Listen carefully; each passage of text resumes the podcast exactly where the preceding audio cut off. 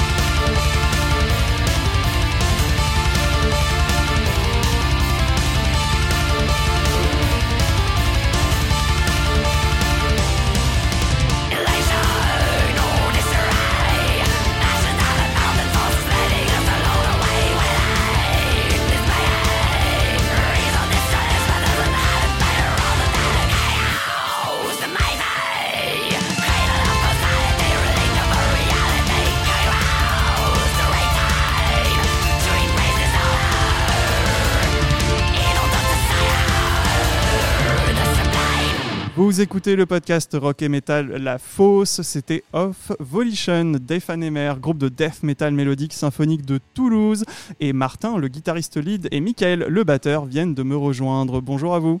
Bonjour. Et bonjour. Merci beaucoup d'être là dans cette émission ce soir. Merci pour l'invitation. Et euh, c'était euh, juste avant votre concert à Paris, donc euh, lundi dernier. Euh, vous avez sorti votre troisième album A Dream of Wilderness fin 2021, dont on vient d'écouter l'extrait Off Volition. Ma première question, de c'est quoi l'histoire de ce morceau? De quoi il parle? Alors le morceau Volition, euh, je pense que le, le, plus simple pour expliquer son thème, c'est de le de l'expliquer dans le contexte de l'album. Donc l'album A Dream of Wilderness il traite en fait de la philosophie morale. C'est-à-dire, euh, la philosophie morale, c'est la partie de la philosophie qui répond à la question comment se comporter en fait au quotidien euh, de façon éthique, avec, euh, avec, les gens, avec la nature, avec les animaux, sous tous les aspects finalement de, la vie quotidienne. Et, et chaque morceau de l'album en fait traite de ce sujet d'une façon différente. Alors, le morceau Of Volition, c'est celui qui, dans le détail, je pense, est le plus difficile à expliquer. Donc, euh, c'était pas du tout prévu. Oui, donc je pense que euh, voilà, sans Marion, euh, ça va être difficile d'aller dans le, dans le détail. Marion, chanteuse et guitariste rythmique, hein, je précise pour ceux qui nous écoutent et qui ne sauraient pas. Ouais, bon, dans tous les... C'est elle qui, qui, écrit tous les textes et du coup, elle fait beaucoup de recherches pour faire des choses qui peuvent parler de différentes manières à différentes personnes. Donc, c'est à chaque auditeur de se faire son propre avis sur la thématique globale qui est évoquée au sein de l'album. D'accord. Et bah du coup, bon, j'aurai d'autres questions sur les thèmes, des paroles, etc. On verra ce que vous pourrez dire, mais dans tous les cas, ça nous donnera, ça nous donnera déjà une idée. Euh, on va revenir vite fait hein, sur la création du groupe, parce que c'est un groupe qui a déjà quand même quelques années d'existence. À la base, euh, éphémère, alors j'ai trouvé que c'était un petit jeu de mots entre éphémère et fané. Est-ce que c'est bien le cas? Ouais, c'est ouais. exactement ça. D'accord. Et en quoi ça représente bah, le projet de base, puisqu'en fait à la base c'est un projet solo de toi Martin, euh, qui comme le montre le premier EP sorti en 2014, qui est euh, entièrement instrumental. Donc voilà, comment pourquoi ça définit ta musique de l'époque, qui ensuite est devenue une musique plus instrumentale pour le coup? Euh, euh, En fait l'explication elle est assez simple, c'est que donc comme tu viens de le dire, quand j'ai créé le projet j'étais tout seul, donc projet solo, et, je cherchais un, nom de groupe qui caractérise, disons, les émotions que je, que je mets dans ma musique et que je souhaite mettre dans ma musique.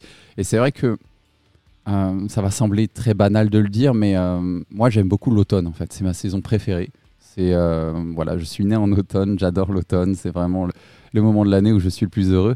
Et, et je cherchais quelque chose à ce sujet-là parce que l'automne, je trouve, traduit bien finalement les, les émotions que je ressens, je dirais, au quotidien, mais en particulier quand je compose de la musique et les émotions qu'on peut retrouver dans la musique.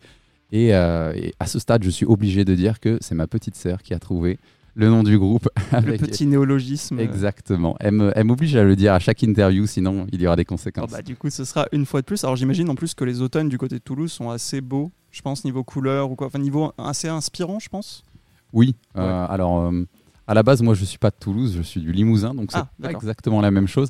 Mais les, euh, les, caractéristiques de l'automne, c'est celles auxquelles on pense tous, c'est-à-dire les arbres oranges, le temps un petit peu euh, nuageux, un petit peu pluvieux. La et... mélancolie ambiante, euh, du coup, c'est ça, je trouve, qui ressort dans votre musique. Oui, alors, en effet, euh, une part de mélancolie et, euh, et, en même temps beaucoup de couleurs, finalement. Beaucoup de couleurs dans les arbres, dans la nature, tout ça, voilà. D'accord, donc ensuite tu intègres des musiciens, voilà, bon je vais pas revenir sur l'histoire, vous verrez, il y a des interviews sur le net qui en parlent assez longuement.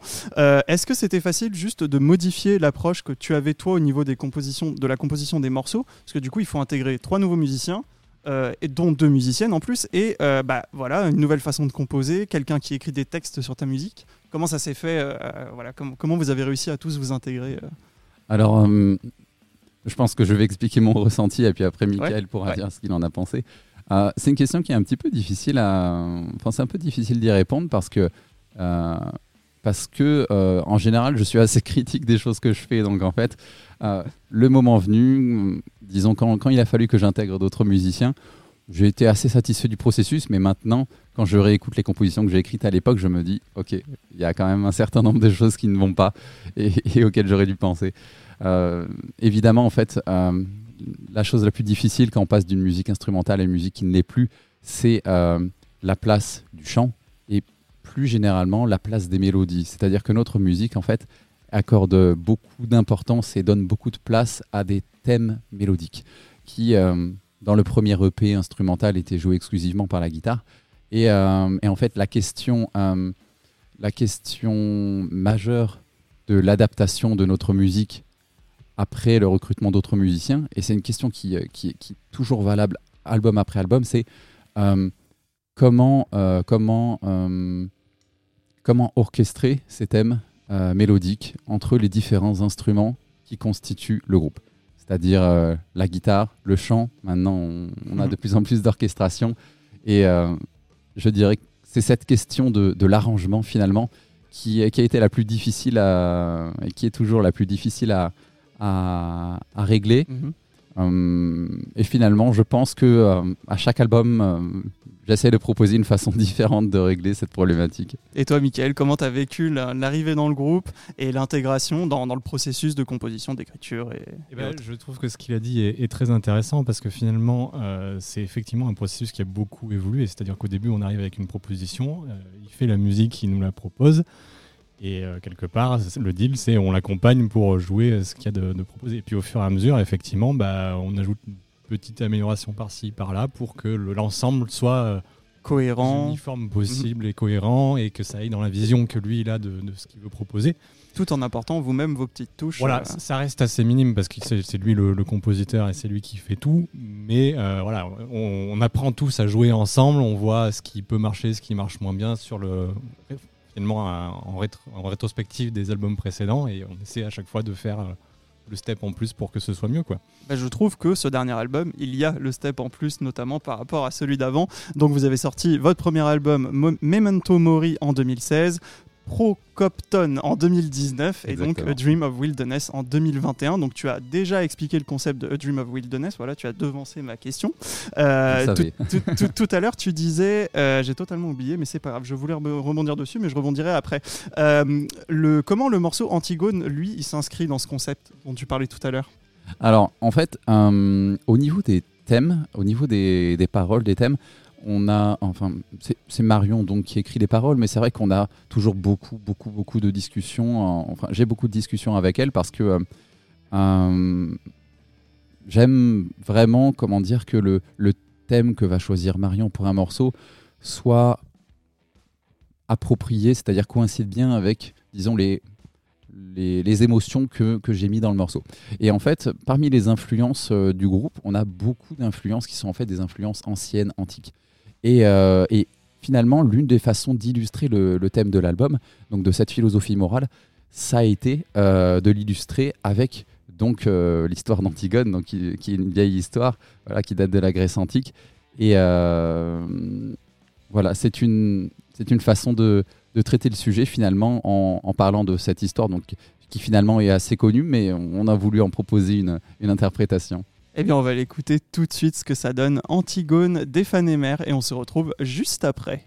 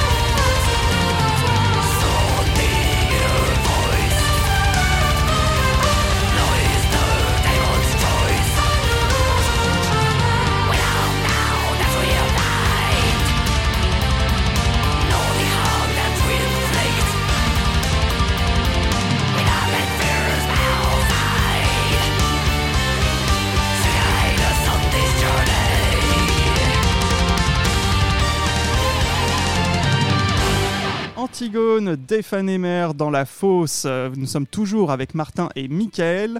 Euh, voilà, on l'a entendu. Vous êtes, moi, je trouve que vous êtes un groupe particulier. Vous avez votre propre patte. Alors, on vous qualifie comme death metal mélodique, symphonique évidemment. Comme tu le disais tout à l'heure, il y a plus de parties symphoniques avec des mélodies qui peuvent s'apparenter à du power metal, je trouve. En tout cas, bah, un peu à la Children of Bodom. Voilà, vous êtes un peu une sorte, je trouve, de Children of Bodom à la française. Est-ce que c'est une influence commune au groupe? Est-ce que c'est une direction que vous voulez prendre? Enfin, qui vous influence, on va dire Alors, euh, à la base, oui, c'est-à-dire que of Bodom, c'est l'un des groupes euh, qui finalement m'ont beaucoup inspiré. Euh, en fait, musicalement, à la base, je suis surtout inspiré par des groupes de métal scandinave. Donc, of Bodom, Nightwish, Dimmu Borgir, Amon Amarth, voilà, il y en a plein en fait. on retrouve tout ça effectivement. Et euh, Windir aussi. Et, ah bah, j'allais en parler, voilà, Windir. Et, et finalement, euh, alors je pense que c'est le moment où je dois arrêter de répondre pour ne pas anticiper les questions futures. Donc non, non, non, non, non, il n'y a pas de souci, je me débrouille. ok, ok, j'allais enchaîner en disant que euh, finalement, au fil des années, je m'inspire de moins en moins euh, de métal en fait. Euh, c'est-à-dire que là aujourd'hui, euh, ce que j'ai composé par exemple sur le dernier album, donc Dream of Wilderness, et ce que je compose actuellement pour le prochain album, en fait, n'est pas du tout, genre 0% influencé par du métal. tout simplement parce que je pense que passer un certain stade en fait de disons d'assimilation de, de ce que j'aime dans le métal, en fait, il faut que je cherche des, des influences ailleurs, des mélodies ailleurs. J'écoute beaucoup, beaucoup d'autres styles de musique maintenant.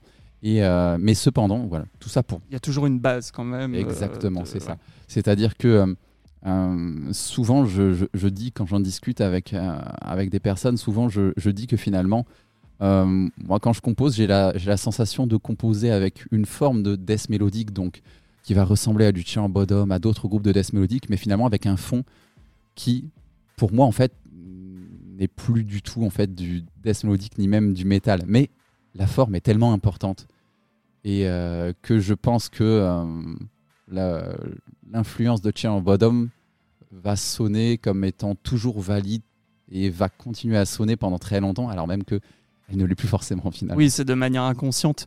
Euh, dans, dans, le groupe, euh, vous venez tous du métal, vous avez tous des univers à peu près pareils ou c'est quoi un petit peu vos influences euh, communes ou voilà ou les choses un petit peu justement originales aux membres et pour toi, Michael notamment? Ouais, j'allais rebondir parce que ce, qui, ce que tu disais, ce que Martin disait, finalement, Children, c'est quelque chose que quand, on, quand il a recruté les musiciens, on avait tous un petit peu entendu au même titre que d'autres groupes qui ont été cités. Donc c'est ça quelque part qui a fusionné un peu les, les membres au début. Et donc après, bah, comme pour la compo, finalement, tout ça évolue. Et même... Moi, effectivement, je rebondis sur ce que tu disais. Moi, j'avais un peu plus du power. Mm. Pour le coup, j'ai beaucoup d'influence power, euh, voilà, les, grands classiques, euh, Stratovarius, Rhapsody. Euh, oui, bah, en plus du symphonique, du coup. Voilà, donc tout se lie un peu là. Et bon, Children faisait aussi partie, mais j'ai un peu plus découvert le, tout l'univers Death Mélodique en, en, même temps que j'ai intégré le groupe un peu. Ça s'est un peu fait comme ça. Euh, voilà, après les autres membres ont aussi leur, leur petite spécificité. Marion écoutera peut-être un petit peu plus de black, Lucie un peu plus de prog. Eh ben, on ressent toutes ces influences. C'est tout, c'est pas ça qui se, qui se mélange un peu avec quand même la, base des restes que Martin a mhm. expliqué juste avant. Quoi. Bah, c'est fou parce qu'effectivement, on retrouve toutes ces petites touches d'influence. Euh, voilà, il y a un petit peu de tout, je trouve, dans votre, un petit peu de tout au niveau métal hein, dans, dans, votre musique. Euh, c'est euh, A Dream of Wilderness, c'est le premier album sur le label Napalm Record, qui est quand même un gros label, bon, black, folk et puis heavy, etc. comment vous avez été approché par ce label? Comment ça s'est fait ça s'est fait de manière itérative. Alors pour le coup, c'est le deuxième qui sort parce que ah, Procopton, on l'a sorti une première fois nous-mêmes et c'est juste après la sortie que Napalm nous a contacté, donc il est ressorti. D'accord, c'est le premier original sur le label. Voilà, comme ça, je montre que je me suis pas trompé. non, non, mais y a pas de souci, c'est l'album charnière, on va dire. D'accord. Euh, mais après, voilà, c'est alors nous, on cherchait, euh, voilà, on, a fait le premier album euh, de notre côté en, autoproduction, et puis bon, on essaie de, grossir petit à petit. Donc, on a postulé à, à beaucoup de labels à l'époque pour, pour essayer de sortir Procopton. Euh, bon, ça s'est pas euh, fait finalement, et donc on l'a sorti aussi en autoproduction. Et quelques mois après, bah, les billes se, réalignent et on est contacté par Napalm qui se disent voilà, on a vu ça, on, a vu aussi les précédentes candidatures que vous aviez pu poser, et donc tout s'agence. Et euh, ça a payé. Exactement. Bah, oui, c'est des questions qui reviennent souvent sur le groupe. Quel élément clé qui déclenche quelque chose En, en vrai, c'est des petites évolutions ré- régulièrement qui, qui font euh, voilà, une petite chose là, un petit concert, un petit truc. La persévérance, quoi, en fait. Le travail et le, la. le travail et la persévérance et de continuer à essayer de faire le, le maximum qu'on peut de notre côté en, en attendant que ça réagisse en face. Quoi. Et bah, ça a réagi en face. Euh, est-ce- Qu'est-ce que ça a changé pour vous, pour la production, la création de cet album? Alors, euh, pour la création de cet album, rien. pour la production, rien. Ah, simplement parce que Napalm Records, en fait, euh, on leur a même pas envoyé de démo en fait pour cet album. C'est-à-dire que euh, on leur envoyait tout simplement l'album terminé. Ils ont ne savaient pas comment dire, ils ne connaissaient pas les thèmes en avance, ils ne savaient pas comment l'album allait sonner. Carte blanche totale. euh. Exactement. Et en fait, euh, je pense que l'approche de Napalm Records, euh, c'est plutôt euh, de laisser les groupes faire ce qu'ils veulent. Et après, bah, si ça marche pas, on se fait virer. en gros, c'est ça. Par contre, évidemment, au niveau des, des autres aspects de la, de la sortie d'un album, par exemple de la fabrication des objets, au niveau de la promotion, au niveau de la distribution aussi dans le monde entier des CD, là, ça a changé pas mal de choses parce que euh, y, a un- il y a un certain nombre de choses qu'on ne peut pas faire quand on est un groupe indépendant. On va être limité. Il y y a certains leviers qu'on va pas pouvoir actionner par nous-mêmes. Eux, pour le coup, ils ont des reins solides, ils, peuvent, ils ont des, grosses, euh, bah, des gros réseaux, des grosses actions de com, ils peuvent les faire, etc. Donc forcément, j'imagine qu'à ce niveau-là, par contre, ça a dû être un vrai plus, pour le coup. Oui, tout à fait. C'est Euh, exactement là qu'on profite de, de leur envergure, euh, de choses qu'on pourrait pas faire en notre production. Et vous avez pu travailler avec Dan Swano. Alors, je sais pas du tout si mon, je crois que c'est du suédois, si suédois est bon. Euh, C'est un producteur, chanteur, guitariste, batteur de métal, passé notamment dans Bloodbath, Catatonia, Therion. Il a produit pour Opes ou Insomnium. Voilà, c'est quand même un tableau de chasse plutôt pas mal. Euh, comment ça s'est fait cette collaboration? Hum, ça se fait très très simplement parce que Dan est quelqu'un de très très simple. C'est très simple de travailler avec lui. Hum, je pense que je l'ai contacté en 2017. En 2017, ouais, c'était ça. Euh, J'ai contacté en 2017 parce qu'on allait sortir, euh, on voulait réenregistrer notre morceau Pass of the Wolf qu'on avait sorti sur notre premier EP euh, à l'époque en instrumental et qu'on voulait ressortir avec, euh, avec du chant. Et euh, on voulait tester un, un processus euh, d'enregistrement, de production différent euh, en vue de préparer l'album suivant, donc Procopton. Et euh, on s'est dit, tiens, travailler avec lui, ce serait pas mal. C'était, euh, je crois, juste, euh, juste après qu'il ait produit justement l'album Winter's Gate d'Insomnium. Donc euh, on s'est dit, on va le contacter. Je lui ai envoyé un mail. Je crois que mon premier mail, c'était au sujet, euh, au sujet des amplis qu'il pouvait simuler ou un truc comme ça. Et finalement, il a répondu très simplement et on s'est dit, ok, ça va être cool, ça va le faire. Ah bah chouette. Et ça s'est bien passé. Il a bien compris vos attentes. euh. Ouais, c'est un processus qui s'est vraiment bien passé, qui, allait bien avec notre façon de travailler, parce que finalement, on était à l'époque euh, en autoproduction, donc on faisait comme on pouvait pour s'enregistrer. Voilà, les, amplis à la maison, on faisait ça nous-mêmes. Et donc, à distance en plus, parce que bon, on n'était pas en Suède. oui, forcément. Donc voilà, il fallait quelqu'un avec qui on puisse communiquer de manière simple euh, voilà, par le web, qu'on puisse se comprendre. Et c'est vrai que voilà, le tableau de chasse, comme tu disais, ça reste des- des- un milieu dans lequel on, on est. Donc lui, il comprenait notre musique, nous, on comprenait ce que je veux dire. Les, les échanges ont été fluides et ce qui a permis d'aboutir à des productions qui sont de qualité sur les deux albums. Alors j'ai retrouvé la question sur laquelle je voulais rebondir tout à l'heure. Tu disais tout à l'heure, euh, Martin, que euh, tu étais, euh, quand tu réécoutes tes premiers morceaux, on va dire tes premières sorties de, des Phanémères, j'imagine, euh, il y a des trucs sur lesquels tu n'es pas trop satisfait. Est-ce que A Dream of Wilderness, tu es satisfait? Vous êtes satisfait même d'ailleurs. Alors, ça- je réfléchis, est-ce que je réponds honnêtement ou est-ce que je fais Bon, j'imagine que pour- interview j'imagine que pour un musicien qui est du coup, euh, euh, qui, qui, qui a le souci du détail, on n'est jamais vraiment satisfait de ce qu'on fait, je pense. Hum, Je dirais que hum, sur le dernier album, il y y, a forcément des choses dont je ne suis pas satisfait. Maintenant, il y a des explications, c'est-à-dire que hum, sur le dernier album, il a fallu que enfin, ça fait longtemps que j'ai le souhait de, euh, d'inclure des parties orchestrales qui sont un peu plus importantes dans notre musique et surtout qui sont mieux faites.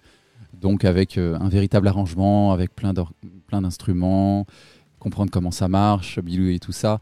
Et, euh, et j'ai pu apprendre à faire ça avec notre dernier album. Évidemment, c'est beaucoup de travail et c'est surtout euh, un, un- un long, un long chemin. Donc, j'en suis qu'au tout début. Mais euh, donc, euh, ça, j'ai pu le faire grâce à notre dernier album.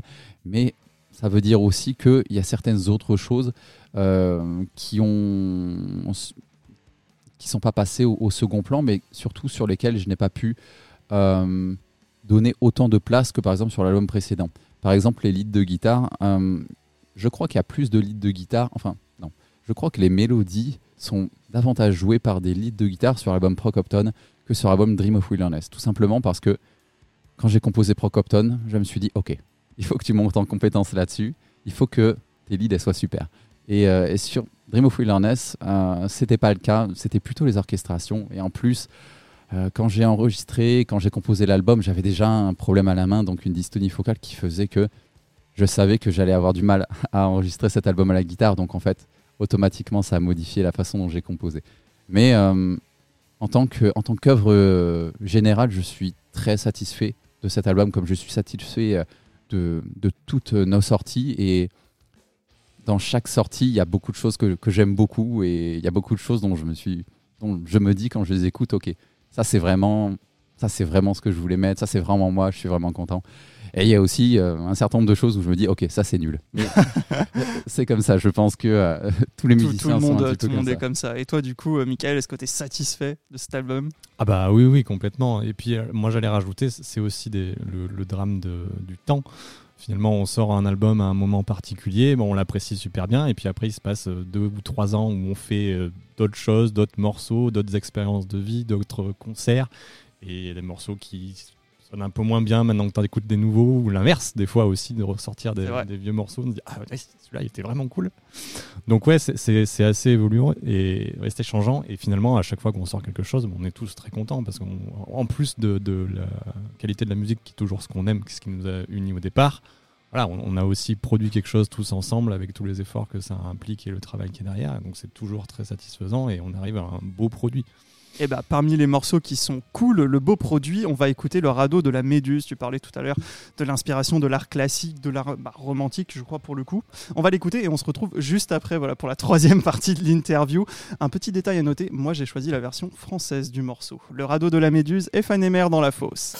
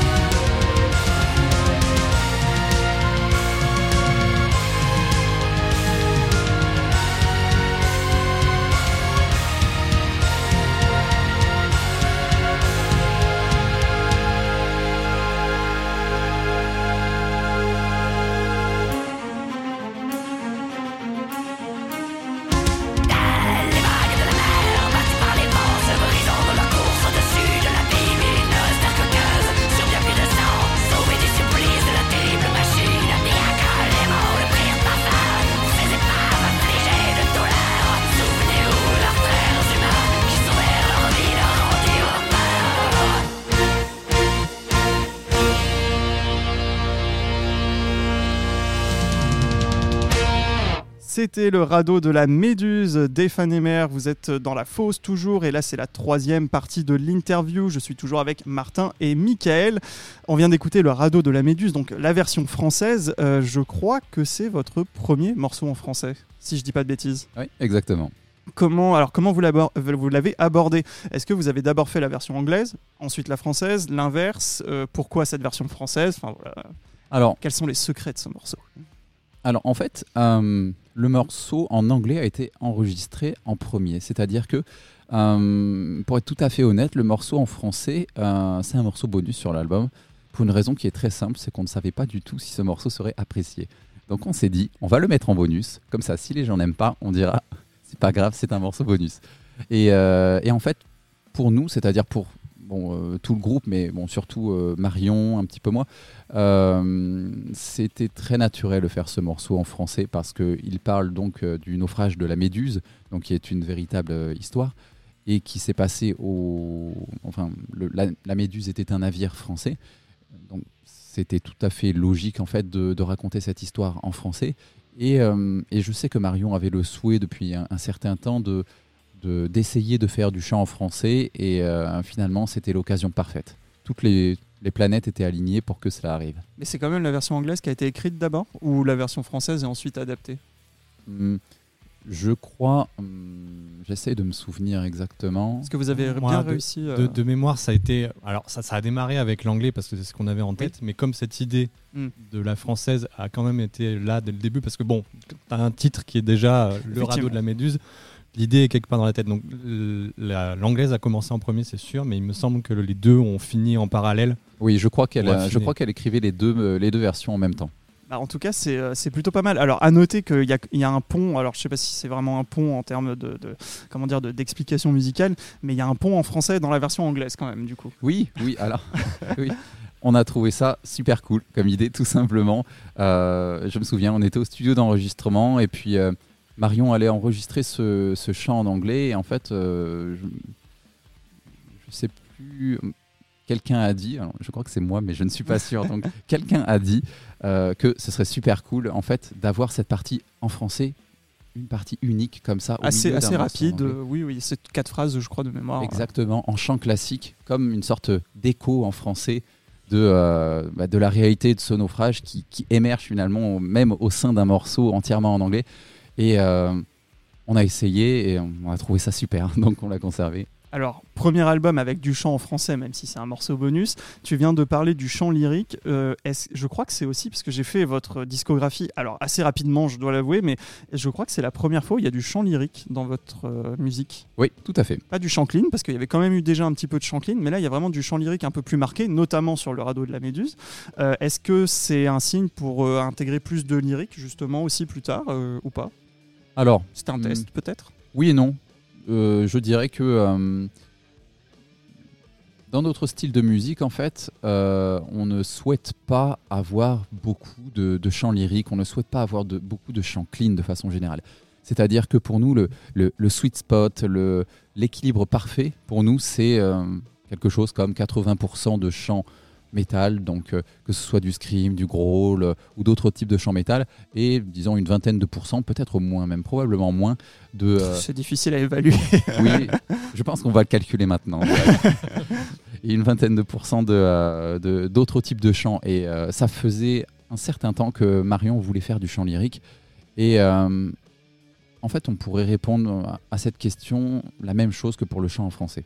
C'est-à-dire, c'était l'occasion, là, de le tester sur quelques morceaux, ponctuellement, et de voir à la fois si, euh, premièrement, si Marion se sentait capable de le faire techniquement, parce que c'est une technique complètement différente à apprendre, donc avec euh, beaucoup, beaucoup d'heures de travail, avec beaucoup de cours, c'est quelque chose de vraiment difficile. Et euh, deuxièmement, de voir si ce serait quelque chose qui allait avoir du succès à nos oreilles, c'est-à-dire qu'on allait trouver intéressant. Et troisièmement, si ça allait plaire au public. Maintenant, je, tiens à préciser qu'on ne, compose pas de musique pour notre public. Désolé pour ceux qui écoutent. En fait, on compose des choses que, qu'on apprécie nous, mais euh, on y pense quand même. On y pense forcément un petit peu et, on y pense surtout dans le, euh, de la manière suivante, c'est-à-dire on se dit ok, si par exemple la totalité de notre public détestait quelque chose qu'on a inclus dans notre musique, peut-être que ça voudrait dire que faut prendre une c'était une quoi, erreur. ouais. Comme ça nous est arrivé d'inclure des choses et de finalement de pas être totalement satisfait. Alors euh, moi, ce morceau m'a fait penser un petit peu à Rime of the Ancient Mariner d'Iron Maiden dans, dans le. Je sais pas si vous connaissez le morceau. C'est un morceau qui fait 10, euh, plus de 10 minutes, je crois, et qui raconte bah, aussi une histoire, euh, pas de naufrage cette fois, mais ouais, quasiment si en fait. Et dans la façon de le compter, moi, ça m'a fait penser à ce morceau-là. Donc, euh, Ah, je crois que Michael est spécialiste de, de ce Alors, morceau, il pourra en parler. probablement écouté, mais là, je t'avoue que c'est- c'est perdu dans les limbes de ma mémoire. Euh, et on va parler un petit peu de votre actualité pour terminer cette interview. Euh, votre tournée française se termine doucement. C'était la première depuis 2019. Euh, comment ça s'est passé? Ah bah, pour l'instant, ça se passe très bien. Il reste encore quelques dates, mais, euh, mais on est très content. le public est au rendez-vous. On fait des, des super concerts avec des, une ambiance très très bonne. C'était complet au Ferrailleur euh, il y a, ouais. quelques jours. Là, vous étiez à Paris lundi soir. Euh, vous serez à Bordeaux demain, vendredi 20 janvier, puis à Metz le 10 février au Hunting the Chapel Festival. Et vous allez enchaîner avec votre première tournée européenne en tant que tête d'affiche entre mars et avril. Alors, je fais pas tous les pays, mais vous allez passer en Espagne, en Suisse, en Allemagne, en Italie euh, et bien d'autres du coup. Et je crois que vous essayez d'intégrer d'autres pays euh, comme la Belgique ou les Pays-Bas, Luxembourg, ce genre de choses. Oui, c'est exactement ça. C'est D'accord. exactement ça. Vous, vous lancez un appel un peu si des gens connaissent des, des producteurs ou... Alors, euh, oui. Euh, maintenant, pour le, le concert en Belgique, on a, eu- on a trouvé une. Euh, en fait, les deux. En fait, en- pour le concert en Belgique et aussi pour celui aux Pays-Bas, on a trouvé des, euh, des organisateurs. Donc, en principe, ils sont pas encore annoncés, mais en principe, c'est fait. D'accord. Donc, on va pouvoir jouer dans ces deux pays. Très bien. Vous avez hâte de cette tournée européenne en tant que tête d'affiche. Comment ça se porte au niveau des préventes Alors, Bon signe on vient de le lancer. Donc, Ah, en fait, on n'a même pas demandé, pour être honnête, on n'a même pas demandé aux organisateurs parce qu'on on se concentrait vraiment sur la tournée française. Une fois que la tournée française sera passée, on va se concentrer sur cette tournée européenne. C'est sûr que ce sera une tournée un peu particulière parce que ça faisait très longtemps qu'on voulait faire une tournée européenne. On a eu beaucoup d'espoir d'en faire euh, en 2019. Finalement, on, on a réussi à faire une petite tournée, mais c'était pas top. 2020, finalement, non, parce que le 2021. Covid. 2021, non. 2022, ça a été compliqué parce que des questions d'agents, des questions de business, etc. Donc finalement, on en est venu à, euh, à se booker nous-mêmes, en fait, tout simplement. Donc on n'a plus d'agents. Euh, J'ai essayé d'apprendre en fait à faire le job d'agent et, euh, et Pas évident. jusqu'à présent ça a fonctionné. Maintenant, on attend de voir comment la tournée va se passer. Bah, en tout cas, on espère que 2023, ce, ce sera votre année puisque vous allez jouer au Hellfest pour la première fois. C'est un peu la, la consécration. Enfin, c'est c'est quand même un, Ah, gros événement. C'est un donc, gros événement. euh, c'est sûr qu'en France, il n'y a, y a pas meilleur endroit pour jouer pour l'exposition. Et puis voilà, les, les gens euh, identifient tout de suite. euh, voilà, le groupe a joué au Hellfest, c'est- super. Vous allez ouvrir l'altar le Voilà, jeudi nous, 15 on juin. ouvre l'altar, ce qui est euh, un super créneau. Euh, voilà, on va, on va essayer de s'éclater, de proposer un, un super concert et, de continuer sur la lancée et peut-être de revenir après. Bah oui, j'espère en tout cas. Est-ce que, euh, comment dire, vous, j'imagine que vous allez avoir d'autres festivals, d'autres concerts annoncés en 2023 ou ce sera peut-être un peu plus tard, ouais? Alors il y a des choses qui sont en cours, il y a des choses qui sont en cours de planification et euh, enfin, c'est-à-dire il y, a- il y a déjà des, des concerts qui, qui ont été calés et qui ne sont pas encore annoncés et il va y en avoir d'autres qui vont être euh, qui vont être calés. Euh, On a plein de projets. Alors est-ce qu'on pourra tous les faire en 2023 C'est pas sûr, mais 2023 c'est l'année. euh, L'année des fans et mères. Alors l'année des fans et mères, je ne sais pas, mais c'est l'année des concerts ou du moins Ouais. on va essayer. Effectivement. Et comme tu le disais tout à l'heure, vous avez déjà, euh, enfin, tu as déjà commencé l'écriture du prochain album, euh, d'après ce que tu disais. Oui, alors j'ai lâché l'info et je n'aime pas lâcher ce type d'infos parce qu'après après, tout le monde me met la pression, mais euh, oui, oui, j'ai commencé à composer des trucs, ouais. Bon bah super, bah du coup on vous reverra dans une prochaine émission. Merci beaucoup d'avoir été avec nous dans cette émission. Ma dernière question, est-ce que Behemoth fait partie des groupes que vous avez écoutés ou que vous écoutez, qui vous ont influencé d'une manière ou d'une autre? Alors, personnellement, absolument pas.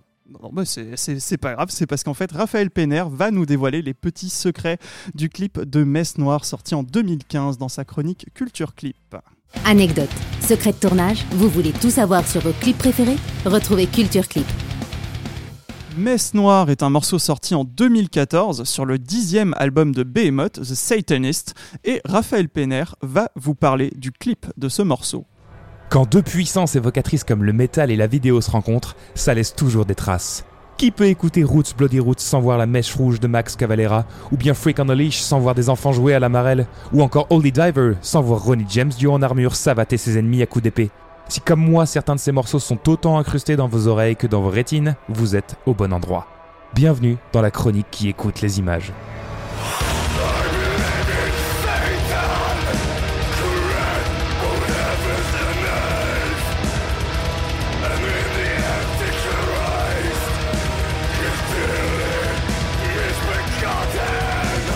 Aujourd'hui, on va parler du clip de Messe Noire de Behemoth sorti en 2015. Le réalisateur, Zev Dins, nous embarque dans une atmosphère dark et surréaliste sur un morceau d'un des albums les plus sombres du groupe.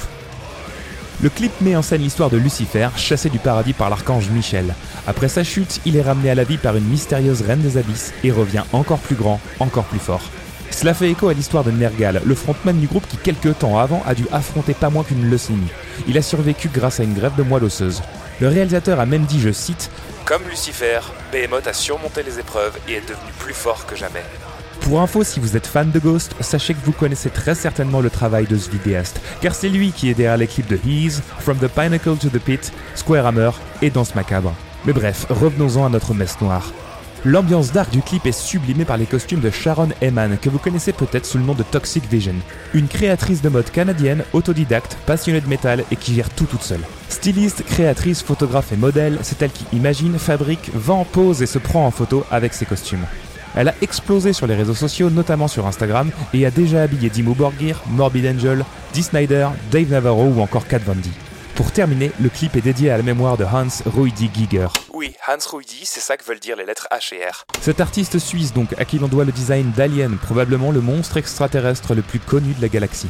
Mais saviez-vous qu'il a aussi laissé son empreinte sur le monde du métal? En effet, il est à l'origine de pochettes d'albums de Celtic Frost, de Carcass, de Danzig ou de Triptychon. C'est aussi lui qui a designé le fameux pied de micro de John Davis, le chanteur de Korn. Si vous voulez aller encore plus loin et que vous désirez en apprendre plus sur Behemoth et son charismatique frontman, sachez que le documentaire Adam the Apostate débarque ce mois-ci sur The Pit. En attendant la prochaine chronique, n'oubliez pas de rester à l'écoute de ce que les images ont à nous dire.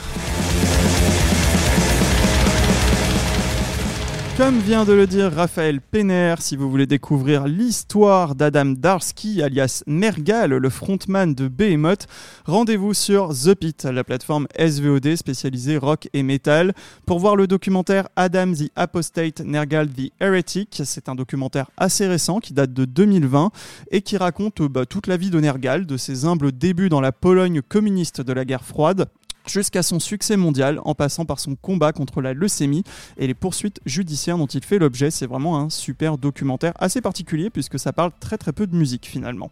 Euh, L'adresse pour voir ça c'est the-pit.com. Vous pouvez vous abonner pour 6 euros par mois ou 66,6 euros par an. C'est sans engagement et il y a 7 jours d'essai offerts. On passe tout de suite désormais à l'agenda concert de Gérard Drouot Productions. Besoin d'un coup de main pour choisir un concert? Ça tombe bien, c'est l'heure de l'agenda Gérard Drouot Productions. Si vous voulez du bon heavy metal à l'ancienne, eh bien je vous donne rendez-vous à Accept, les vétérans du heavy metal allemand, auteurs du hit Balls to the Wall.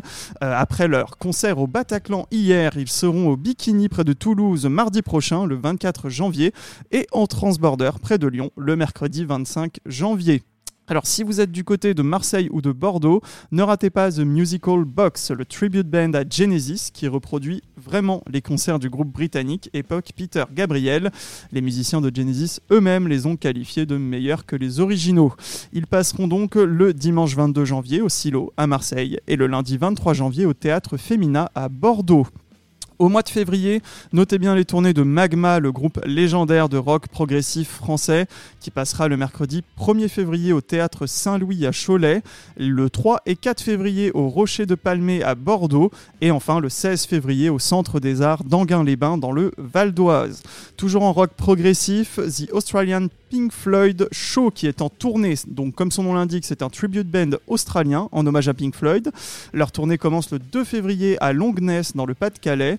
Ils passeront également à la Cité des Congrès de Valenciennes le 3, au Palais des Congrès de Paris le 4 et le 5, ou encore à Caen le 7 février. Et j'en passe, hein. il y a d'autres dates de tournée. Rendez-vous sur gdp.fr pour connaître les dates de cette tournée, pour avoir accès à la billetterie, accès aux infos, etc. Alors je vous en parlais en début d'émission, il y a une grosse nouveauté du côté du Hellfest Corner. À compter du, euh, dimanche 22 janvier, le Hellfest Corner sera désormais ouvert 7 jours sur 7. Le lundi sera un jour normal en termes d'horaire, c'est-à-dire 17h, 2h du matin. Et par contre, ils annoncent qu'ils préparent des choses pour les dimanches. Donc bah, je ne sais pas encore ce que c'est, mais je vous tiendrai bien évidemment informé. Voilà, on touche à la fin de cette émission. Euh, vous retrouvez les podcasts sur Spotify, YouTube, the-beat.com, Deezer et d'autres services de podcast. Le nom c'est La Fosse saison 2. Donc vous pourrez retrouver aussi euh, les deux premiers épisodes évidemment.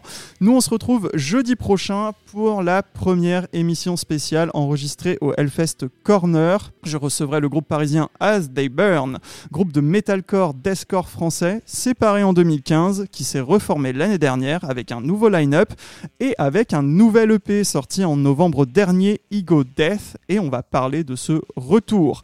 Notez que l'enregistrement commence à 20h et vous pouvez y assister bien évidemment. Et bien voilà, je vous souhaite une bonne soirée, un bon week-end. J'espère que vous allez pas trop galérer avec les grèves d'au- d'aujourd'hui. Et puis bah je vous dis à la semaine prochaine dans la fosse au Hellfest Corner cette fois. Salut à tous. Merci d'avoir écouté La Fosse. Retrouvez tous les podcasts sur Spotify, YouTube, Deezer et ThePit.com.